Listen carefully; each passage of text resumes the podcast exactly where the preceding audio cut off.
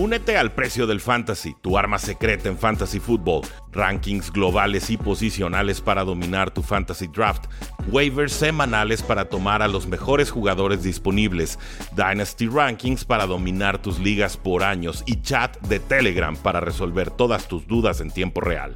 Visita stam.store diagonal precio NFL o da clic al link en este episodio para suscribirte.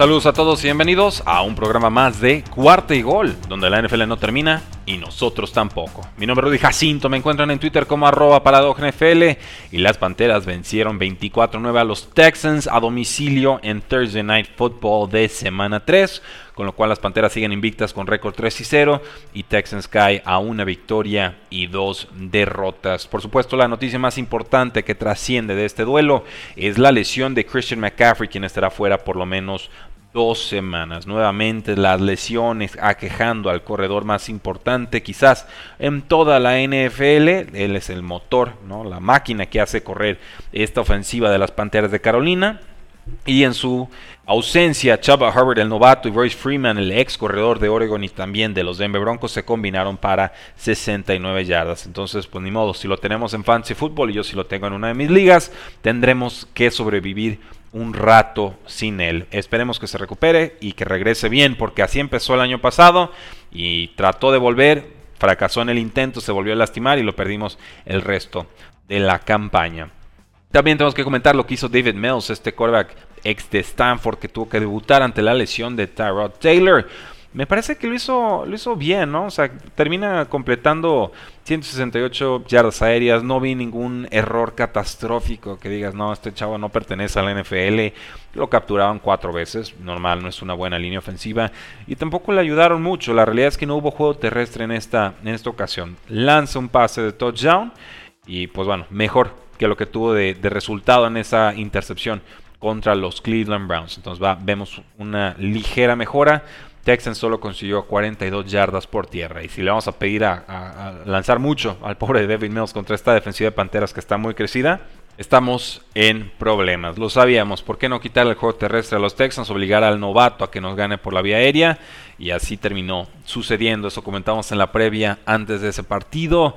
Eh, Sam Darnold lanzó para 304 yardas, corrió para dos touchdowns y tuvo una victoria convincente sin Christian McCaffrey. También el debut de Anthony Miller tuvo una recepción de touchdowns 30 segundos antes de irnos al medio tiempo. Joe Sly, por supuesto, falló el gol de campo del lado de los Texans. Entonces, no un juego bonito, no un juego atractivo, adecuada la actuación de David Mills, mejorable, pero creo que es un, buen primer partido como titular. A ver cómo evoluciona Christian McCaffrey. Por lo pronto, Sam Darnold también está cumpliendo. Y DJ Moore, este jugador que está jugando muy bien y, parece que nadie lo está comentando, ¿no? 8 recepciones, 126 yardas. Eh, pues, ¿qué más quieren? Creo que está produciendo y está produciendo muy bien. El que se nos desaparece de pronto es Robbie Anderson, una recepción 8 yardas. Yo sí ya comienzo a preocuparme por el buen Robbie Anderson, que nos decían química con Sam Darnold de sus años en los Jets de Nueva York. Pues hasta el momento no la han demostrado. De ahí más, damas y caballeros, pasemos a la segunda parte de nuestras predicciones para todos los partidos de semana 3 con Jaime Inchaurrandieta. Ya lo saben, son picks que se mandan a Grupo Reforma en su versión impresa y digital. Así que espero que los disfruten y también espero que ganen mucho dinero con estas recomendaciones. Y vamos con los Bengals que visitan a los Steelers. Jaime, a ver, dame un poco de luz con este partido, porque yo sí te confieso, en semana 12 de Survivor 2022 contra 315 jugadores con entradas de 250 pesos cada una y todavía teniendo mi, era, tenía una entrada aquí contra 20 jugadores, o sea, ya estaba a punto de cobrar. Guardé a los Invictus Steelers que perdieron una semana anterior y recibían a los Cincinnati Bengals. Un partido en el que eran favoritos por 10 puntos en casa y terminaron perdiendo por más de 14. Y entonces, estos Steelers pierden contra Buffalo Bills. Y entonces, Joe Burrow, que siempre cuida el balón, entrega el balón tres veces, incluyendo un pick six, en pases consecutivos. ¿Qué demonios hago con este partido, Jaime? ¿Para dónde me hago? Híjole, Rudy. Mira, Steelers favorito 3 puntos, over-under 44. Entonces, ya, dale. Aquí yo me voy, digo, yo estoy yendo con los Steelers al partido sin línea, eh, más que nada por respecto a la historia de los duelos entre estos equipos, ¿no? O sea, ha sido aplastante eh, las victorias de los Steelers frente a los Bengals en el, en el Heinz Field Stadium. O sea, realmente ha sido pocas veces los Bengals le han podido pegar allá, ¿no? Y en los últimos años, o sea, tú digo, tú lo acabas de comentar. Pero no veo, o sea, históricamente es lo que me hace ir con los Steelers. Ahora, de lo que estoy viendo, de lo que estoy viendo estas dos semanas, híjole, yo sigo viendo a los Steelers de verdad eh, entre algodones, entre algodones. Lo he, venido diciendo, a ver, no tienen línea ofensiva, no, tienen línea ofensiva y Big Ben no va a poder aguantar eh, teniendo que lanzar tan rápido. Le están pegando en todas las jugadas. Es que no necesitan saquearlo. Es que, no. es que en todas lo ves en el suelo. Ves el pase y cuando volteas se levanta del suelo. Ves hasta el corredor corriendo y lo levantan al corredor y también levantan a Big Ben. Al suelo. Eh, eh, pregúntele a Najee Harris, ¿no? El pobrecito que, que debut. 100% de los toques de balón y dice, oigan, pues denme menos, ¿no? Aquí, que, cada que trato de correr para menos tres yardas, tengo que inventarme algo. Así es. Entonces, realmente estamos apostándole a. Y perdón para toda la afición de los Steelers, que es magnífica, pero, pero dependen al 100% de su defensiva. Nada más traen defensiva, perdón, pero esta temporada no traen, no traen ofensiva. Y lo que traen de ofensiva, que es a Big Ben de alguna manera, pues yo no sé si les vaya a aguantar la temporada entera a ese grado por, por es que está de miedo esta línea no, ofensiva. No creo, eh. No, no creo. Mira, hoy trascendió, no, no hoy trascendió, esta semana trascendió, sí, del pectoral izquierdo. Algunos dirían, de la tetilla izquierda le doy la Big Ben, ¿no? Están echándole mofa, pero la realidad es que si en semana 3 ya está golpeado de eso, ya traía lo del codo y sabemos que no tiene movilidad y no hay línea ofensiva y se le lastimó Deontay Johnson, pero parece que sí juega, pero quién sabe con cuánta fortaleza. Eh, híjoles, eh, no son los signos de vida, que el pulso que estamos buscando un equipo que, va a dominar, ¿no? Entonces, Bengals, safety, lesión de mano, Ricardo Allen ya lo sabían desde semana pasada, está fuera. Del lado de Steelers, pues vigilar el estatus de TJ Watt, que salió muy temprano en el partido anterior, el de Joe Hayden también. Eh, Alu Alu, este defensive lineman, lesión de tobillo, él está en reserva lesionado ya. Eh, en horas bajas, partido deslucido, pero importante porque es divisional. Yo, yo te sigo, me voy con Steelers, pero pues, por inercia más que por, por convicción. Así es, o sea, por estadística. Oye, por estadística. Sí, sí, porque, porque tengo que tomar algo, sí. Por estadística totalmente, totalmente. Pero no me, o sea, a lo que voy es que si a la hora de la hora los Bengals eh, se las hacen, no me voy a sorprender. Pero, pero no pienso tampoco jugar con los Bengals. Entonces, incluso hasta en la línea me voy con menos tres con los Steelers. O sea, hasta en la línea, porque por la defensiva, respeto a la defensiva, nada más. Mira, y esos tres puntos es, es casi como tomar el money line nada más con una propinita de, de, cash ahí en el premio, ¿no? Entonces, eh, se vale. Pero si no, no es un partido, yo quiero verlo, no quiero estar involucrado eh, en temas de, apuesta. Sí. Eh, vamos con los Colts que visitan a unos Tennessee Titans que, ay, caray, de pronto revivieron contra los Seahawks a, pues a contrarreloj, porque en la segunda mitad hicieron todo lo que no hicieron en el partido y medio anterior.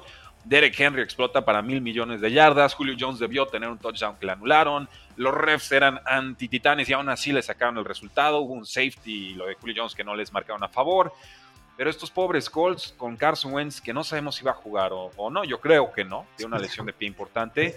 Eh, pues ya, ya te vi que traes muchas ganas de comentar ese, ese asunto. Maurito Titans local, 5 puntos. El over-under bajó de 50 a 48 y seguramente seguirá bajando. Lesiones importantes. Chútate esta lista, canijo. Carson Wentz, lesión de tobillo cuestionable. Paris Campbell, receptor slot, abdomen cuestionable. Zach Pascal, el único que ha anotado touchdowns por la vía aérea, el enfermo, no sabemos ni de qué, cuestionable.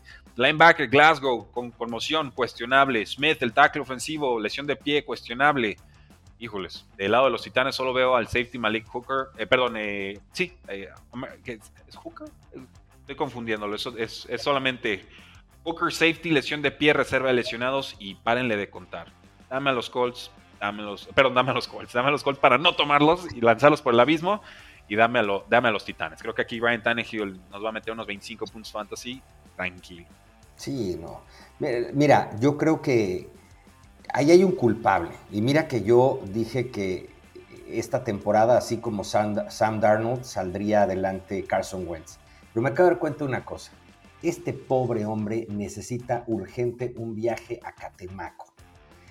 Carson Una limpia, ok. Salado. Esto es algo extra fútbol. Este señor está embrujado. Algo tiene extra fútbol. Mira, nada más hay que acordarnos, cuando Filadelfia gana el Super Bowl, ni siquiera este pobre chavo pudo llegar al Super Bowl. O sea, dio su mejor, su mejor año, en su mejor año acabó lesionándose. Gracias a él pasaron a playoffs. Claro, fue MVP. Para mí fue el MVP ese Claro, pero, pero imagínate la suerte que tiene el compadre este, que ni siquiera pudo jugar los playoffs y obviamente no jugó el Super Bowl. Entonces, ay, se quedó ahí, ahí en el más o menos. Ahorita le dan la oportunidad de oro de jugar en los Colts con este coach que de verdad, de verdad, este coach es un genio, es un genio de corebacks. Y el cuate ya se lesionó, pero no se lesionó de un tobillo, se lesionó de los dos, de los dos, tobillos, nunca, nunca, nunca había visto eso en un partido. ¿eh? O sea, se, se, lastima, aguanta, regresa y le bola le caen en el otro y y no pudo ni terminar la serie ofensiva. Fue Jacob Eason y la su intercepción. Y seguramente veremos a Jacob Eason bajo centro, ¿no? Qué preocupante. No, y entonces, ¿qué creo? Que este hombre, de Carson Wentz, pues está desparramando su mala suerte alrededor. Y por eso ah, las lesiones... E, es, un, cáncer emocional o, espiritual. Exactamente, o sea, de verdad ahí sí es una limpia urgente en ese equipo. No, no puedo ir con los Colts, por eso me fui con Tennessee sin línea y con línea también me voy a ir con Tennessee porque, porque Carson Wentz está maldito en este momento. Aunque no juegue, está en ese equipo. Existe y entonces como existe me representa menos dos puntos su, existencia o algo así. ¿Qué, qué cosas, qué triste. Lo decimos muy a mofa, pero, pero es una realidad. O sea, los Colts competitivos, 0 y 2. Eh, no, no hay más. Yo creo que se nos van a 0 y 3 y para salir de esa va a estar muy complicado. Y, qué pena, ¿eh? Porque de verdad que en papel tienen un muy buen equipo, caray. Muy buen equipo. Me da mucha pena por todo lo que venían haciendo estos últimos años y con esa super línea que es otra. Nunca había tenido Carson Wentz una línea tan perfecta. Y mira, ya ves lo que le eh, la, suerte de los Colts con Corax de 10 años para acá ha sido verdaderamente eh, tristísima y patética. Quizás la limpia deberían de hacerla en las instalaciones y no, no solo con el mariscal de campo. Manden todo el estadio ahí a, la limpia, por favor. Eh, vamos con los Jets de Nueva York que reciben, que van a viajar, disculpen, agarran su jet y se van hasta Mao High. Un, un duelo de altura. Jaime, te veo eh, con, señal de desprecio hacia uno de los equipos y creo que no es los Broncos. Broncos favorito y local por 10 puntos y medio. Fíjate esta, ¿eh? Over-under, puntos combinados, 41 y medio, Jaime. O sea, aquí no esperan absolutamente nada los Jets. Es una cosa eh, patética de, over-under. Eh, lesiones, a ver, vamos con estas. Lamarcus Joyner, el safety de Jets, tríceps de reserva lesionados.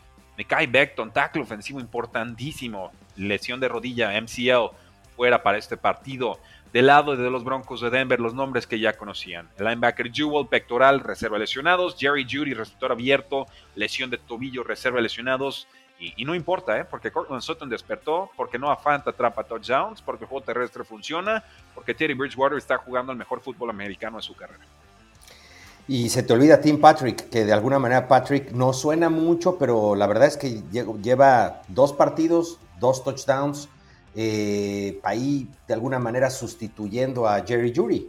Obviamente de Sutton ya sabíamos que vendría a ser un, jugador importante. De hecho, eh, Jerry Judy de alguna manera el año pasado eh, destacó mucho también gracias a que Suron estaba lesionado.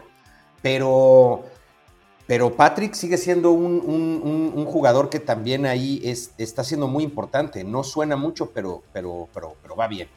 Eh, Eso.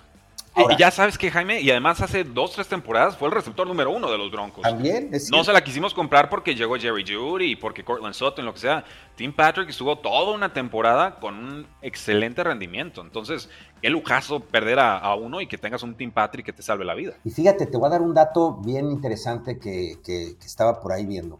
El año pasado, Tim Patrick, de la semana 3 precisamente, de la semana 3 hasta la semana 12, estuvo en el top 30 de todos los wide receivers. los puntos que estuvo haciendo para temas fantasy, estuvo en el top 30 y nadie habló de él. Y se la pasó en, este, se la pasaba en, en los free agents. Esta temporada está igualito. Te lo puedes conseguir sin broncas de free agent. Y lo que sucede es que si te hace 40 yardas en un partido, bueno, te, mete una anotación. En el siguiente partido nada más te hace 80 yardas y no anota. En el siguiente juego 30 yardas y una anotación. Y así se las... Trae, targets, trae volumen, trae la confianza del quarterback. Consistente el chavo, consistente, que eso es lo que se busca en fantasy.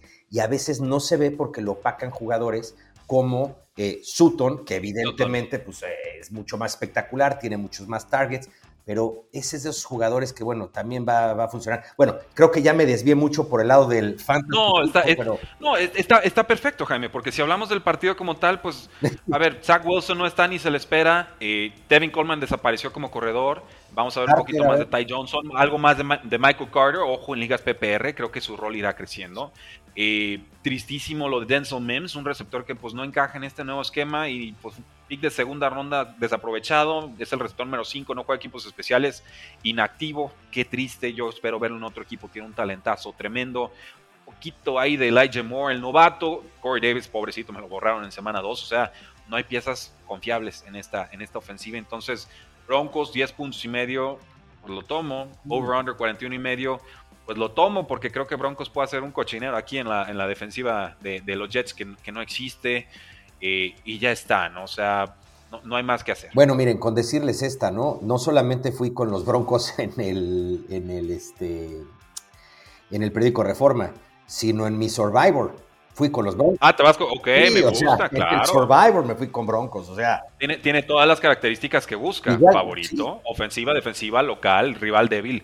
O sea, si te vas tomando a Broncos, pues no te tocaba y ya está, ¿no? Porque todos los elementos dicen es el pico correcto. Así es que, ojo, ¿eh? A lo mejor no le pegamos porque pues no somos a este, adivinos, pero, pero no me voy a arrepentir. O sea, no.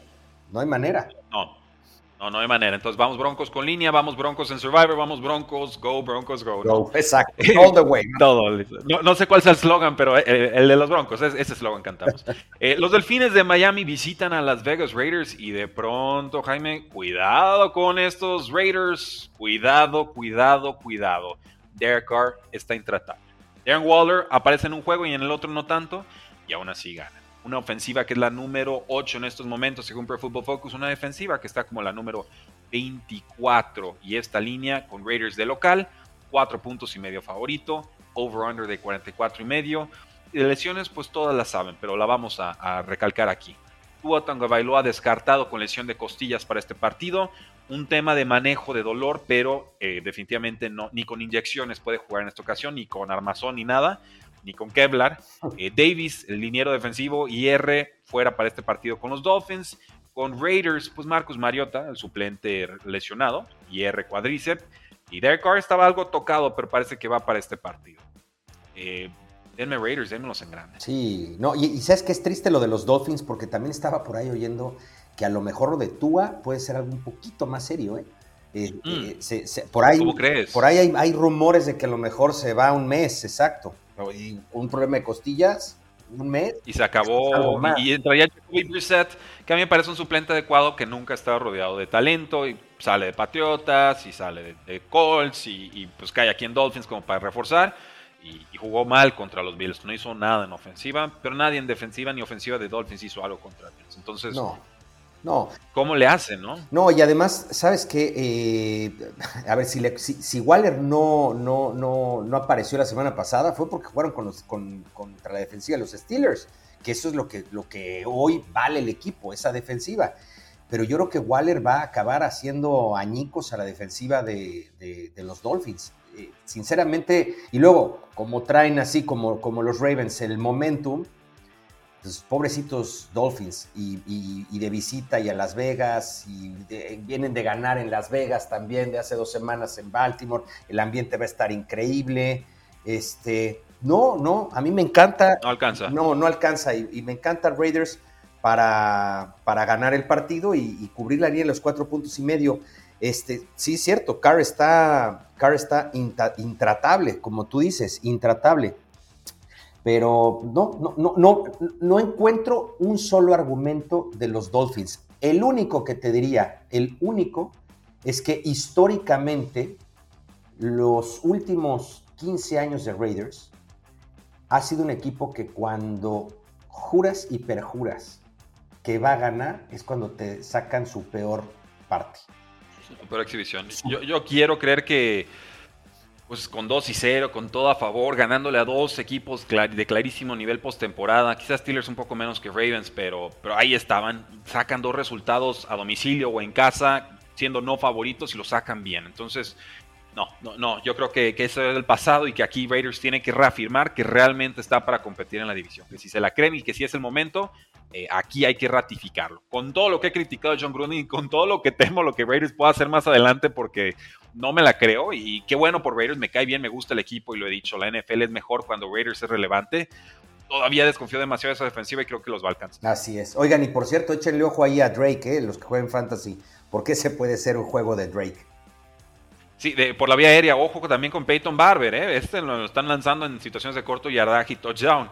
Yo no sé qué le ven los coaches a Peyton Barber en Bucaneros y ahora acá, pero pues, si le dan toques, toques son, son amores aquí en, Fantasy, ¿no? Entonces, se vale. Es, Peyton Barber es relevante en Fantasy hasta que Josh Jacobs reaparezca. Si hablamos de lesiones, pues creo que esa sería también una bastante, bastante importante. Vamos con los Bucaneros que viajan hasta Los Ángeles contra los Rams. Qué lindo partido. Para mí el partido de la semana. Favorito Bucaneros por un punto a domicilio. Línea combinada ha subido de 54 a 56, Jaime. Un partido de altísimo calibre con, para mí, los dos mejores equipos de la NFC. ¿Por qué? Según Pro Football Focus, Bucaneros, la ofensiva número uno de esta temporada y, como no, tantos touchdowns de Tom Brady, lleva nueve. Eh, ofensivamente Rams número 7 y vimos flojito a Stafford semana 2. O sea, pudo haber hecho más y se quedó tranquilo, sacó el juego. Defensivamente hablando, Rams número 1, Bucaneros número 2. Este es un partido de final de conferencia adelantada. Tenemos Antonio Brown, está en la lista de reserva COVID-19, no creo que llegue a este partido, eh, no importa, hay mucho receptor que pueda ayudar. Sean Murphy Bunting, el cornerback, con lesión de codo en reserva de lesionados del lado de los Bucaneros. Cuidado con la secundaria, creo que Stafford tendrá un gran día si le dan suficiente tiempo en el bolsillo. Nada que reportar hospitalmente hablando de los Rams. ¿Con quién te quedas y por qué? A ver, yo fui en grupo Reforma con Los Ángeles Rams, a que ganan el partido sin línea y eh, siendo la línea tan bajita del menos dos. Se, cortó tantito, ¿me, dejas darte así como la entrada? Voy a hacer foto, pregunta y, voy contigo. Sí. Entonces es un enorme partido, Jaime. ¿Con quién te quedas y por qué? Pues mira, como lo dije en Grupo Reforma, ahí aparece, voy con Los Ángeles Rams. A, a, que ganan el partido sin hablar de línea. Y la verdad es que la línea que abrió con menos dos y ahora se dio la vuelta y resulta que ahora los favoritos son los Buccaneers con menos uno, con mayor razón me quedo con los Rams. Si pienso que van a ganar el partido sin línea, si con línea traen más uno, pues bienvenido, muchas gracias, ¿no? Eh, a ver, ¿cuáles son las razones por las cuales pienso que puede ganar los Rams? Primero porque la defensiva de los Buccaneers es muy engañoso ese, ese, ese, dato de que los Buccaneers sean la defensiva número dos. Y digo engañoso por lo siguiente. Yo me quito el sombrero con la defensiva de los Buccaneers por lo que hace a la defensiva contra el ataque terrestre. No solamente es la, creo, la mejor actualmente, sino ha sido la mejor en los últimos dos años. Es decir, incluso desde antes de que llegara Tom Brady, los Buccaneers con James Winston tenían la mejor defensiva contra el ataque terrestre, pero la defensiva en contra del ataque aéreo no es muy buena.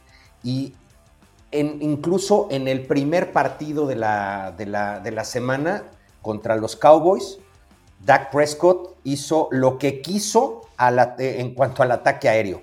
Y la semana, y la, semana pasada, pues estamos hablando de Matt Ryan, el famoso Iceman, que lo que digo es frío, frío, pero pero ya no es frío.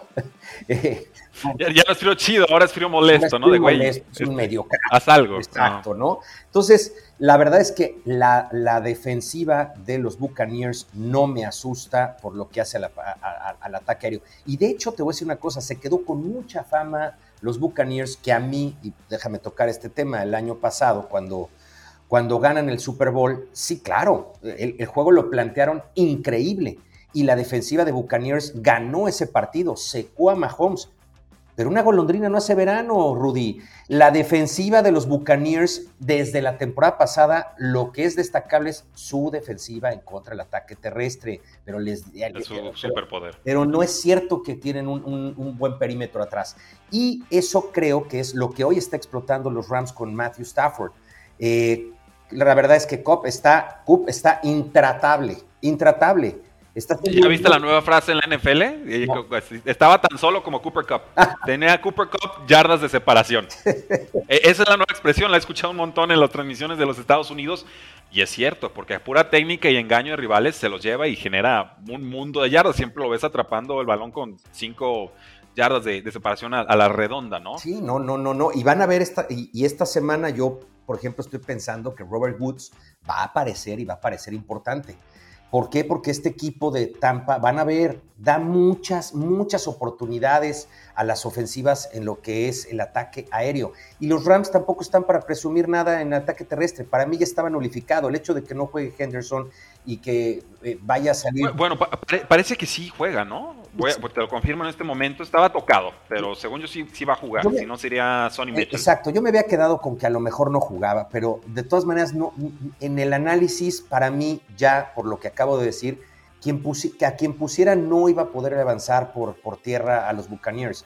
Y, no me preocupa, de cualquier manera, este va a ser un juego de. va a tratar de ser un shootout.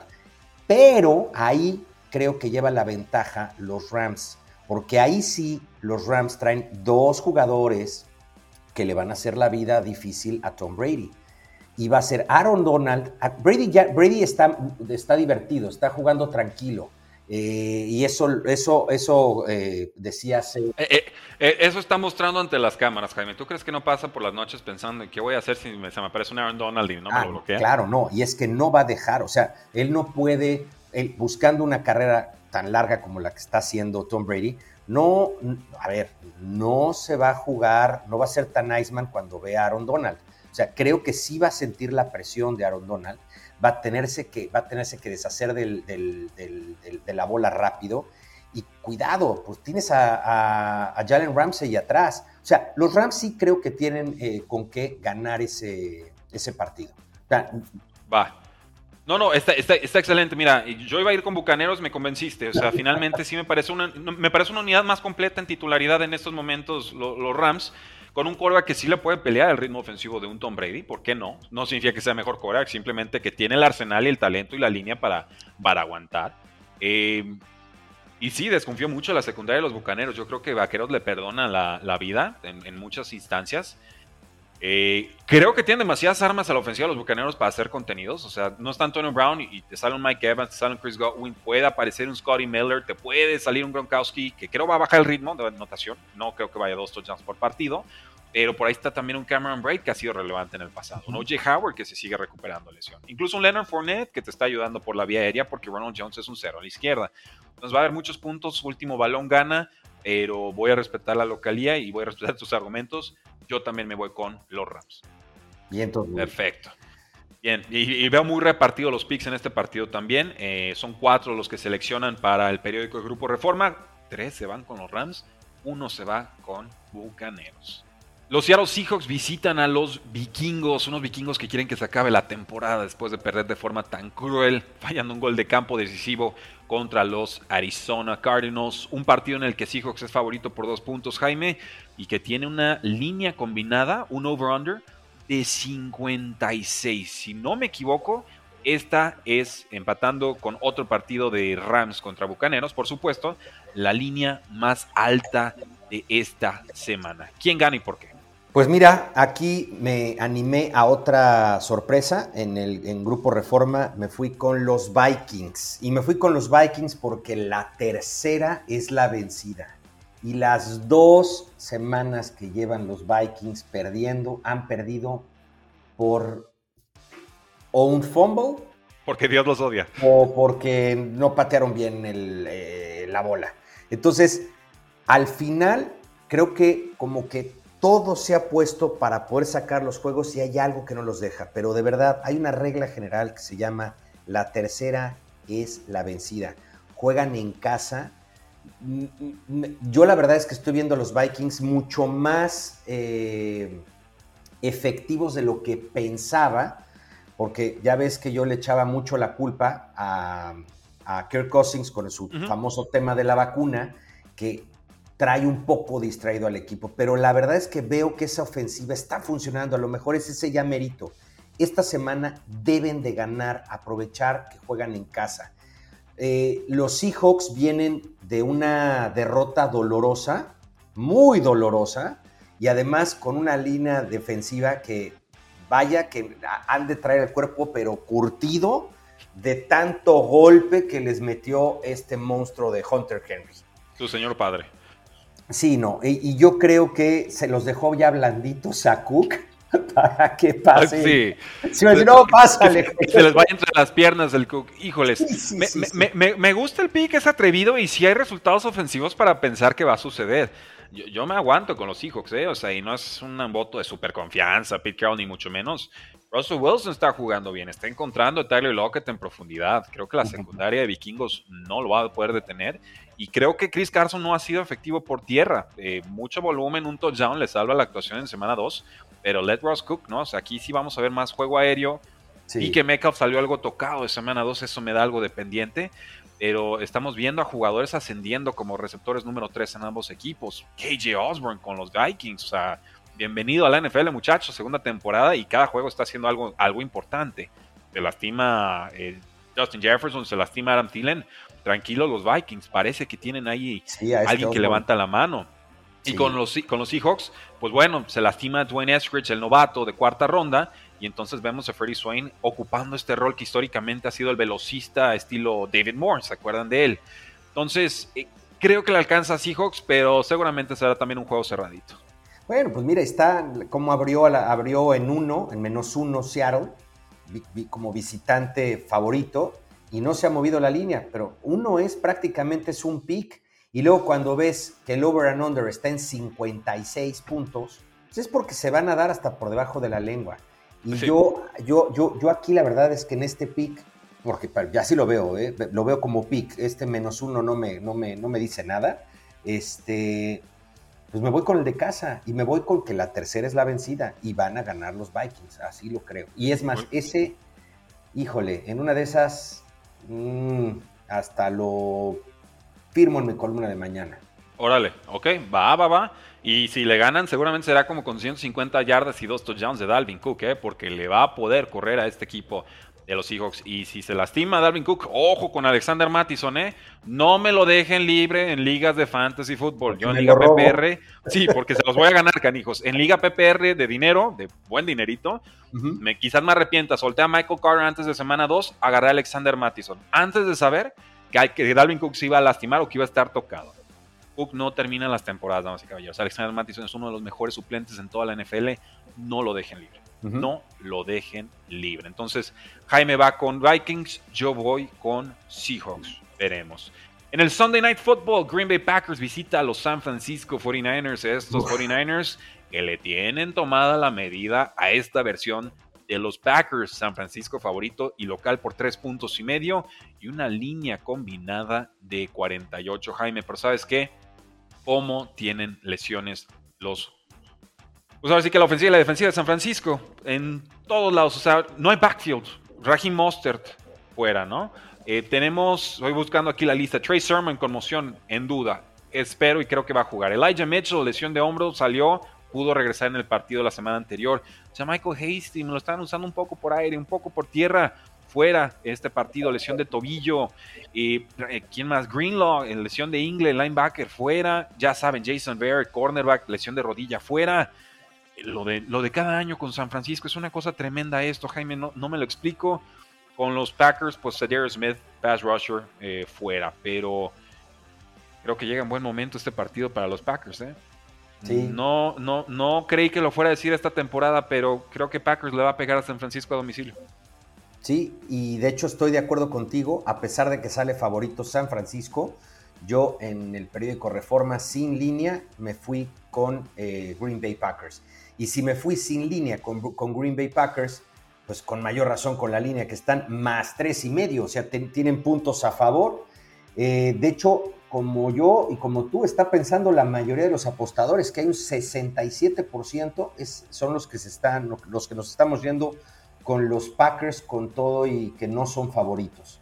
Okay. Algo, algo creo que vimos la semana, la semana anterior con Aaron Rodgers que ya mejoró, ya vimos, ya vimos otra vez su, su, su conexión con, con Davante Adams y además, ojo, vimos un Aaron Jones espectacular. Belleza. La, la, defensiva de los Packers todavía no me, no me llena el ojo, como dicen por allí.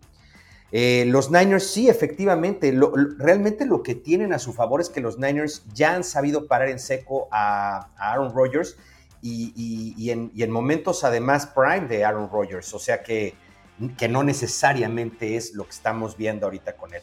Ahora, por el lado de San Francisco, fíjate que yo creo que pasa más esa ofensiva por, no, tanto por jugadores, eh, por lo que es el ataque terrestre, sino por el sistema ahí sí pasa por Shanahan. Uh -huh. eh, porque en ese equipo siempre hay alguien que brilla, ¿no? no, no Wilson, imagínate, Wilson, siguen esperando ahora a Wilson. Jeff este, Wilson Jr. en reserva de lesionados. Sí, También pero, si tienen higher slots, tómenlo, guárdenlo. Fue relevante el año pasado y está gratis. Tómenlo. Ahí, ahí les quería yo decir, les quería hablar de algo. No sé si oíste eh, de, de, esta contratación que se dio hace, no sé, menos de 24 horas en San Francisco sobre este eh, Jax Peterson. Jax Patrick, perdón. Sí, es un jugador grande, es un jugador fuerte. Matt Wellman en sus, en sus RSP, su Rookie Scouting Portfolio, lo tenía bien evaluado. Puse 3 dólares de oferta en una de Liga Dynasty. Alguien más puso 3, me lo ganó. Ya tenía así Trey Sermon y tenía ya uh -huh. Jeff Wilson y ya Michael Hasty. Dije, denme a todos los de San Francisco por un dólar me lo ganaron y sí me intriga. O sea, es Jan Patrick, así como de esos jugadores que dices, el que esté de titular en esta ofensiva va a funcionar y si Shanahan lo toma es porque sabe que en su esquema simplificado va a funcionar. Entonces, ¿qué me, qué me quieres contar de él? Mira, que, que, ayer me, me, intrigó mucho dije, a ver, espérate, vamos a saber quién es él, ¿no? Y, me acuerdo que lo primero que hice fue, estando en CBS Sports Line con, el, con un equipo mío de fantasy, al buscarlo, me topé con que no tenía fotografía y con, bueno, con mayor razón, eso me, hizo intrigarme más. Dije, a ver, ¿quién es este cuate que ni a fotografía llegó? Y entonces empecé a, buscarlo y, y, empecé a hacer toda una investigación. Eh, me di cuenta que estuvo catalogado saliendo de high school como el cuarto mejor corredor de toda la Unión Americana. Eh, fue el backup de Cook, de Dalvin Cook, dos temporadas. O sea, hay razón para pensar, o se justifica el que quizás no brillara como otros jugadores colegiales, ¿no? Por el talento claro. que tenía frente a él en, que era en Florida State. Estuvo, te digo, exacto, estuvo en Florida State, estuvo dos años, a, a, este, pues ahora sí que sometido a la, a la, sombra de Dalvin Cook, y el siguiente año estuvo compartiendo, compartiendo la, la, la bola con, con, este, con Cam Akers. Eh, lo vi jugar, o sea, le vi, y, y, ¿sabes qué? Es un Derrick Henry este güey. O sea, okay, este sí. cuate tiene la fuerza, o sea, 6'2", más de 100 kilos, está, no está gordo, está fuerte, es un tipo que choca y tumba. Para tirarlo hay que agarrarlo muy, muy abajo. Este, y me llamó la atención porque no hemos visto en San Francisco con Shanahan, y es más, tampoco vimos con, con, con Shanahan ni siquiera cuando estuvo en Atlanta, que tuviera un corredor con, esa, con, con, con, ese tamaño. Me encantó como para, para. Siento que se va a llevar, es un, es un Derrick Henry. Entonces, no sé, me llamó la atención porque... Estás haciendo que me arrepienta de mi oferta de Dynasty. ¿eh? Creo que voy a tirar una cuarta ronda así como para tenerlo guardado y pues me trago el, el, el error, pero nada más como para tener concentrado el backfield y, y ver qué sucede, ¿no? Mira, Porque te recomiendo sí me gusta. Que veas, Te recomiendo que, que, le pongas ahí los highlights a este cuate. En la XFL también hizo más, creo que jugó tres partidos. Creo que nada más jugó tres partidos. Por lo que duró la XFL. Y en esos tres partidos hizo más de 360 yardas, ¿eh? O sea. No la subestimen, digo, Taylor Henneke también anduvo por ahí y ya lo están viendo. Claro, ahora hay que esperar. Todo lo que yo le estoy diciendo a lo mejor suena muy bonito, pero pues hay que verlo jugar en la NFL. Eh, eh, y, algo saben también, algo que también me llamó la atención, es que lo tuvieron los Bengals. Y los Bengals lo cortaban y al día siguiente lo volvían a contratar. Lo cortaban y lo volvían a contratar. O sea, simplemente no querían que se fuera a ningún lado, no lo querían estrenar, pero lo querían ahí. Entonces, hay algo, tiene algo ese cuate.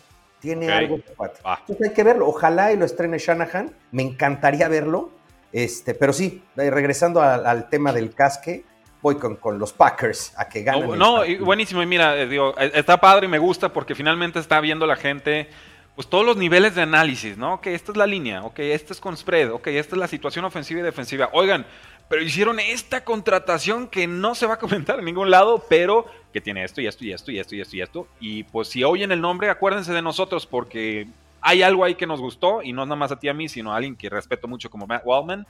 Eh, y así es como le puedes ir sacando la ventaja a Pix de repente, pero también en ligas de fantasy de Dynasty, ¿no? por lo menos tenerlo detectado. Y por cierto, también hay chisme ahí. Acuérdate, por, por ahí también oí.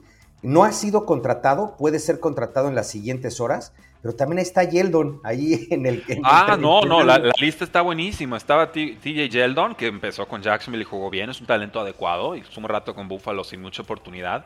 Eh, Duke Johnson, este de Cleveland, que estuvo en Houston, también es un jugador competente, ex de los Miami Hurricanes. A mí me gusta, pero por su tamaño no le han dado mucho juego por tierra.